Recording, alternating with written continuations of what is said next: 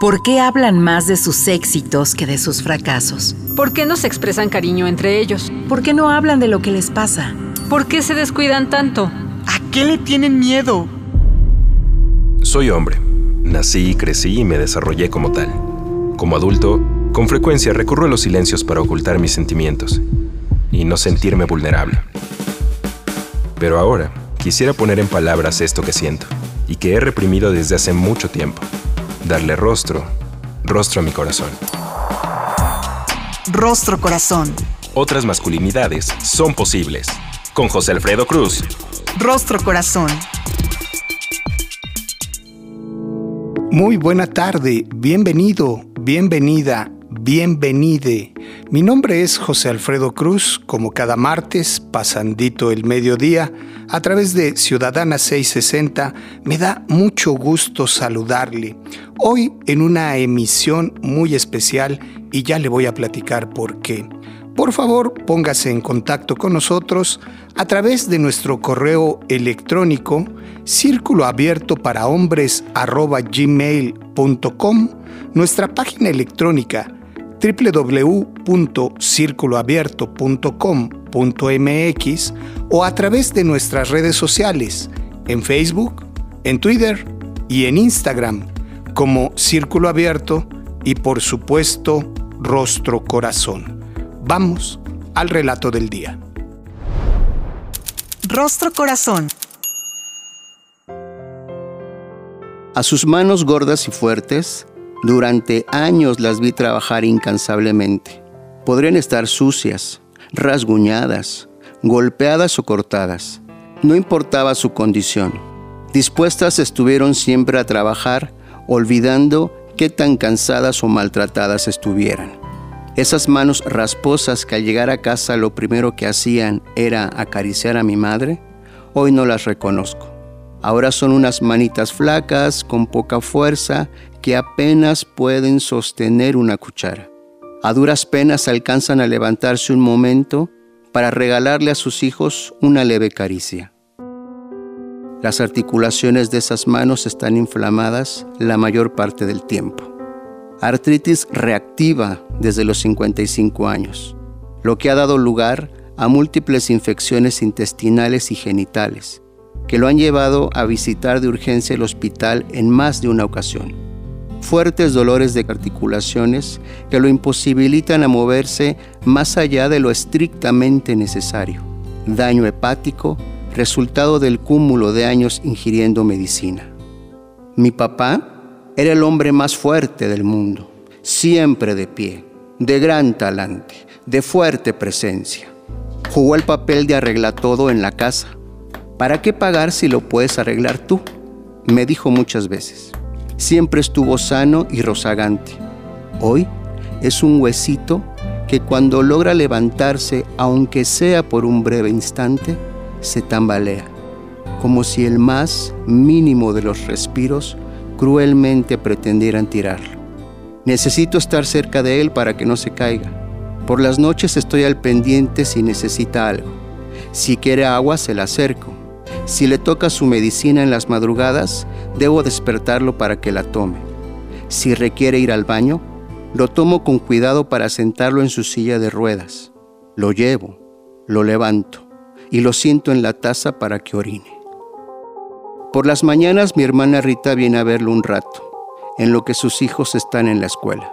Yo aprovecho para bañarme e irme a trabajar un rato. Ser taxista me da el chance de no tener un horario fijo, lo que me ayuda para estar al pendiente de mi papá. Regreso por ahí de las 2 de la tarde. Le agradezco a mi hermana haber estado un rato con él. Mi viejo era muy divertido. Siempre tenía muchas ocurrencias. Nos contaba historias muy entretenidas de sus múltiples viajes de trabajo.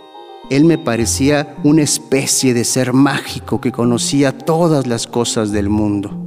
La empresa de seguros que tantas oportunidades de viajar le brindó fue la misma que lo despidió cuando supo de sus enfermedades. Eso pasó a sus 60 años. Desde ese entonces, mi papá empezó a empeorar. Gaspar, necesito ir al baño, me grita desde su cuarto. Mi niño va corriendo por mí a la cocina para decirme que su abuelito quiere ir al baño. Le digo a mi hijo que no se preocupe, que enseguida voy. Si quieres te ayudo, papá, me dice mi niño. Se me hace un nudo en la garganta cuando me lo propone. Me dan ganas de llorar. Yo simplemente le digo que sí.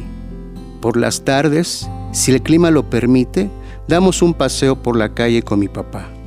Lo baño, le pongo el tipo de pantalón, camisa y suéter que a él le gusta. Mi papá debe estar abrigado por aquello del frío y los dolores de articulaciones. Desde que yo era niño, lo recuerdo usando bufandas. Aún ahora, a sus 81, sigue usándolas.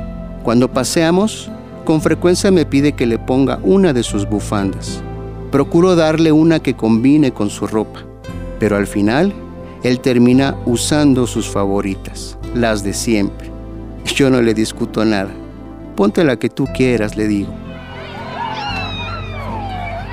En la calle los niños al vernos pasar se empiezan a murmurar entre ellos. Ahí viene don Gaspar y su papá, el señor de las bufandas, el que siempre anda en su silla de ruedas. A mí solo me provocan sonrisas, de las cuales hago muecas cuando pasamos junto a ellos. Cuando mi mamá partió, a sus 60, no me di la oportunidad de cuidar de ella como debiera ser. A veces tengo sentimiento de culpa por no haber estado más cerca de ella en ese momento. Mi hermana Rita fue quien estuvo al pie del cañón. Yo simplemente busqué pretextos para no estar. Hoy me queda mi viejo y quiero estar cerca de él. No importa si dicen que soy un tonto o un mandilón por hacerlo. Otras veces me han sugerido meterlo a un asilo ¿Cómo alguien puede aconsejarme una cosa así? Yo no tengo corazón para hacer eso. Tampoco tengo el dinero. Pero aun si lo tuviera, creo que no lo haría.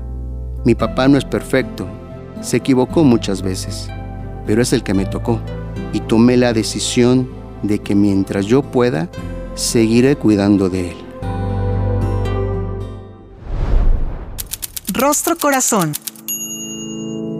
Rita Gaspar y el Señor de las Bufandas, un texto, como siempre sensible, de José Carlos Gutiérrez el Charlie en su propia voz. Para platicar sobre la relación que tienen los cuidados y la construcción de nuestra identidad masculina, me da muchísimo gusto recibir hoy en la casa a mi querido Tlacaelel Paredes.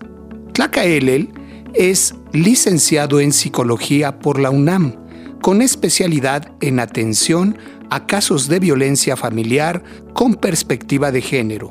Con más de 23 años de servicio, director general de Hombres Diversos SC, certificado como consejero comunitario para la atención de casos de violencia doméstica en la Ciudad de México, facilitador de grupos de reflexión para hombres, de prevención y de atención, tallerista en temas de género, masculinidades, paternidades, diversidad sexual, derechos humanos y no discriminación con perspectiva de género. Mi querido Tlaca, qué gusto verte. ¿Cómo estás? Bienvenido a Rostro Corazón. Muchas gracias por invitarme y por estar aquí. Gracias. Tlaca, casi que de manera obligada tengo que preguntarte después de este texto de Charlie, ¿cuál es la relación que tiene contigo? ¿Qué tiene que ver contigo? ¿Desde dónde y por qué? Ubico tres, tres eh, escenarios. El primero es que de forma personal eh, me tocó vivir la pérdida de mi madre hace ocho años y ella se fue muy rápido. En tres meses antes de que falleciera mi madre empezó a sentir toda una serie de dolores en su cuerpo y la empezamos a llevar a los, a los centros de salud para ubicar qué era lo que tenía. Y no daban con lo que tenía. Finalmente ella, un doctor le dijo, necesita hacerse un estudio más a profundidad. Y un día antes de fallecer mi mamá, este, mi papá fue a recoger los estudios, mi mamá le dijo, ábrelos y mi papá le dijo, no, porque mañana vamos a tener cita con el doctor, esperémonos mañana. Y mi mamá dijo, no, yo quiero saber. Y ella los abrió y entonces ahí decía que tenía metástasis en todo su columna, le abarcaba órganos este, esenciales en su cuerpo. Y entonces dijo, por favor David, eh, reúne a la familia mañana porque yo me voy a despedir. Entonces al otro día, en la mañana, efectivamente mi mamá se despidió con, de nosotros. Fue un momento bueno, pero también difícil, porque en todo momento mi madre nos dijo, me voy llamándolos, sé que ya me voy a morir y pues cuídense mucho, no cuiden su salud. No, yo no sabía que tenía cáncer y efectivamente una hora, una hora después falleció mi mamá. Eh, al paso del tiempo yo me daba cuenta que yo eran como, eh, como estas preguntas sin fin en cuanto que yo pude haber hecho más, que yo pude haberla apoyado más. Y aun cuando yo estuve ahí presente en todo momento y le acercaba y le daba de comer y le platicábamos mucho, este, etcétera, y, creía en todo momento que yo podía haber dado más. ¿no? Después en una plática con la familia, mis hermanas, mis hermanos, mi papá, pues claro, siempre tuvimos esa sensación de que, que podíamos haber dado más, sin embargo, en esas circunstancias en las que ella estaba, pues dimos los que teníamos que dar, ¿no? Ese es uno. Dos, el segundo es cuando trabajo en los grupos de reflexión con hombres y ellos cuentan a su vez estas historias, pero lo cuentan con pena, porque socialmente no está pensado que los hombres cuiden a, a sus familiares, porque culturalmente desde muy pequeños se nos enseña en esta división sexual del trabajo que las mujeres son las que se van a encargar de la atención de los hijos y de las hijas, de la atención de los adultos y de las adultas, pero también este, del cuidado de lo que conlleva todo lo que tiene que ver con el hogar. Entonces, cuando ellos lo cuentan, lo cuentan con mucha pena, lo cuentan como, pero no se vayan a burlar de mí. Y además lo cuentan como no dando toda la información porque piensan y sienten que, que lo van a juzgar. Y entonces esa es la segunda. La tercera es que cuando en algún momento me ha tocado participar en conversatorios, alguien dice, pero es que eso es muy femenino. Y yo le digo que más bien este, ese es lo que culturalmente se espera. Pero precisamente la invitación es romper el status quo y cuestionarnos que también nosotros los hombres tenemos las capacidades para cuidar y cuidarnos, porque el punto clave aquí es no solamente es cuidar, sino también el que cuida, cómo nos cuidamos. Para cuidar a alguien tenemos que estar pendientes de uno mismo. Vaya mirada, vaya prisma que nos prestas desde lo personal, lo cual valoro y agradezco muchísimo, Tlaca, y tu experiencia en el trabajo con hombres desde lo profesional. Vamos a un corte, ahorita regresamos. Rostro Corazón Rostro Corazón.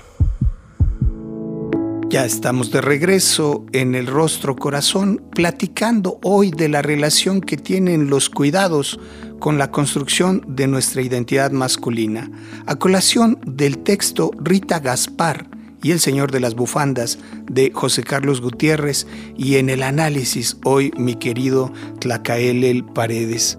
¿Ya nombrabas, mi querido Tlaca, algunos aprendizajes? los más desafíos en la manera como los hombres incorporamos los cuidados. Todavía decías desde un lugar de mucha vergüenza.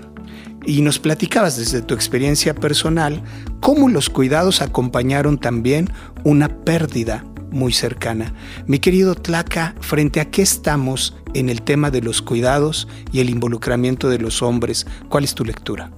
A, nosotros los hombres nos corresponde de entrada este, bajarnos, cuestionarnos de esas estructuras del poder que culturalmente por, por miles de generaciones nos han enseñado que eso es ser hombre, tener poder, utilizar el poder solamente para beneficio propio y vivirnos desde los privilegios. Esos privilegios nos hacen hacer uso de los servicios no solamente de mujeres, sino también de otros hombres. Y desde esa mirada de, la utilización de los servicios, no nos hacemos, ni siquiera visualizamos que podemos cuidar, ni siquiera cuidar, ni cuidarnos, porque uno de los marcadores de la virilidad que existe es que no tenemos que cuidarnos porque eso es algo muy femenino. Desde muy pequeño se nos ha enseñado en estas frases del, del no llores, aguántese, usted es hombre, no es niña, no es, con mucho respeto, no es puto, y vaya y pégale a quien le pegó, si no yo lo voy a pegar, desde ese momento a ese niño, porque además se lo dice en mil veces, a ese niño está asociando que los, las emociones y los sentimientos son algo femenino, que solamente él puede sentir de las cinco emociones el enojo, el rechazo, para irse a pelear para resolver un problema. Y entonces, desde aquel entonces, culturalmente y en esta sociedad que está encargada de revisar que estemos cumpliendo esos mandatos sociales de la masculinidad hegemónica, se nos enseña a no sentir y a ubicar todo lo referente a cuidados, a ternura, algo femenino, y entonces nosotros no, no podemos sentirlo. Entonces, cuando somos adultos y entonces nos involucramos porque la circunstancia de la vida tenemos un ser querido que está convaleciente o que es mi papá que ya está en sus últimos momentos, entonces yo lo hago, sí lo hago, pero lo hago que no se entere el barrio, que no se enteren los compas con los que yo me junto, porque qué raro, ¿no? ¿Por qué no? Ahí está tu mujer, ¿no? Y surge toda esta serie de, de comentarios y de insultos hacia este hombre, el mandilón, el, y el mandilón, fíjate, es una palabra bien curiosa porque el mandilón viene de la palabra mandil, que culturalmente la usan las mujeres. Entonces, un insulto de estos hombres que se viven dentro del cajón de la masculinidad tradicional hegemónica es insultar a los hombres que hacen este, que se salen del cajón, volviéndolos como mujeres, porque en el entendido que la mujer, eh, desde la lógica del machismo, tiene menos valor. Oye, dices cosas interesantísimas, eh, Tlaca. Mira que resignificar el poder porque a pesar de cómo se llama igual, en algunos momentos el poder se utiliza sobre alguien más para controlar y dominar. Y ahora nos regalas la posibilidad de poner el poder al servicio de, para alguien más. Y me llama mucho la atención lo que nombras, porque no es una decisión, casi siempre es una consecuencia. La vida me puso frente a estas circunstancias y ahora tengo que asumir los cuidados.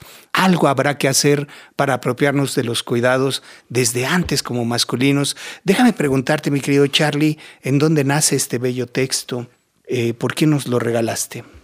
Pues el texto surge a partir de hacer una revisión con respecto al, concepto del cuidado y yéndome eh, a mi familia, desde los inicios de mi familia, mis familias, amigos, compañeros, hay un común denominador, que las personas encargadas de cuidar a los enfermos, a las personas adultas, a las personas de la tercera edad, son mujeres.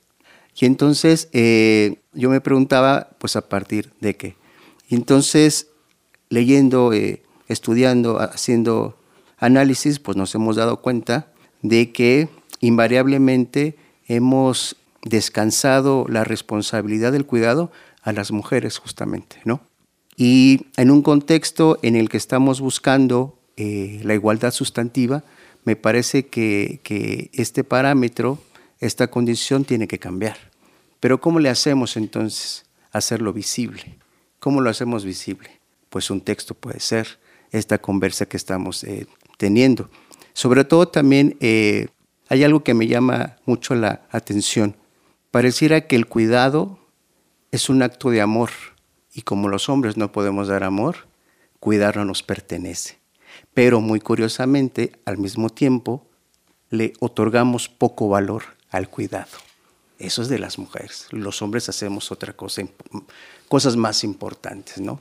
Y me parece, eh, pues, terrible. Y entonces, todos estos elementos, eh, pues, me hicieron pensar en cómo le podemos hacer y de esta manera fue como surgió Rita, Gaspar y el Señor de las Bufandas. Bellísimo texto y análisis, mi querido Charlie. Ya Tlaca ponía sobre la mesa este tema de que ni siquiera cuidamos de sí, ni siquiera cuidamos de nosotros. Mi querido Tlaca, para quienes hemos practicado en algún nivel los cuidados, sabemos que no necesariamente es algo placentero. Uno termina muy desgastado, es estresante, ¿no? Hay ahí muchas tensiones, es decir, no es lindo, pero es necesario. ¿no? Es un acto de apropiación y de amor, como decía Charlie. ¿Cómo resolver esta tensión? ¿Cómo empezar a promover espacios de cuidado en hombres cada vez más jóvenes para que nos genere menos tensiones y quienes ya vivimos esas tensiones en los cuidados, que además tú viviste muchas en el cuidado que nos compartías hacia tu madre, Chela, a quien cariñosamente recordamos, ¿cómo las trascendiste? ¿Cómo las resolviste? Es un trabajo personal que vengo desarrollando desde hace muchos años, desde que yo tenía 17 años, cuando mi padre se incorpora también a un grupo de reflexión.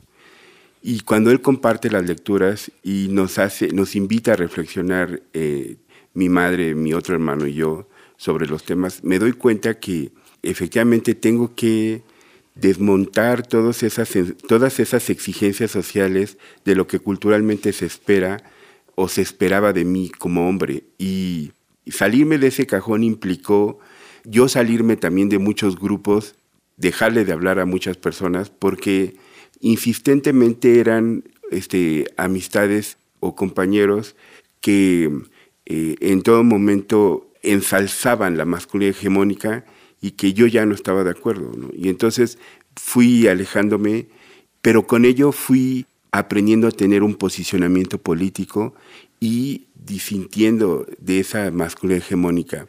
Eso hizo que yo efectivamente tomara una posición política y, entonces ir entendiendo que los cuidados pasan por, por este entendimiento político, pero también pasan por, atraviesan mi persona.